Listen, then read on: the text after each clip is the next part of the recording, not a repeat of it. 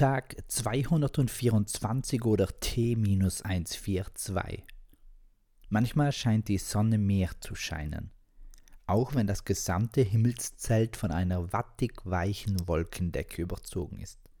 Demnach ist nicht nur die Zeit relativ, wie Albert formulierte, also in eine Formel gepackt hat, auch unser Gemüt, unsere Ansichten, sogar unsere Erfahrungen sind relativ. Will heißen, immer in Beziehung zu etwas anderem und damit davon abhängig. Eine Relation ist eine Beziehung.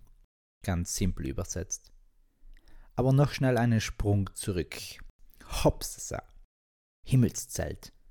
Okay, dass der Himmel wie ein Tuch, das über unsere Köpfe gespannt ist, wirkt, scheint mir noch einleuchtend, aber wo sind die Trägerstangen und die Heringe? Im Wasser, na klar, aber das Gerüst und die Reißverschlüsse? Nicht, dass ich mein Ego mit Zeltwissen rühmen könnte.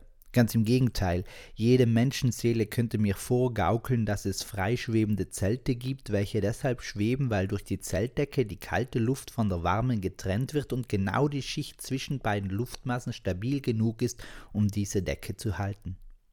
Folglich wie Aladdin und sein Teppich, nur als über den Kopf anstatt unter dem Arsch. Immer noch besser als für den Arsch. Kommt der Teppich überhaupt in den Geschichten um Aladdin vor? Also im Film, in der Serie Aladdin mit dem wunderschönen Titelsong Arabische Nacht kommt er vor und ist ein treuer Begleiter der Hauptfigur und damit auch meist im Zentrum des Geschehens. Im Musical jedoch? Doch, auch da tritt der Teppich auf, als die Prinzessin Jasmin mit ihm durch die Lüfte fliegt. Sehr romantisch. Oder für jene, die lieber Hörbücher haben, natürlich sehr hörbuchtisch und auch Stühle und andere Mobiliare sind erlaubt und gestattet.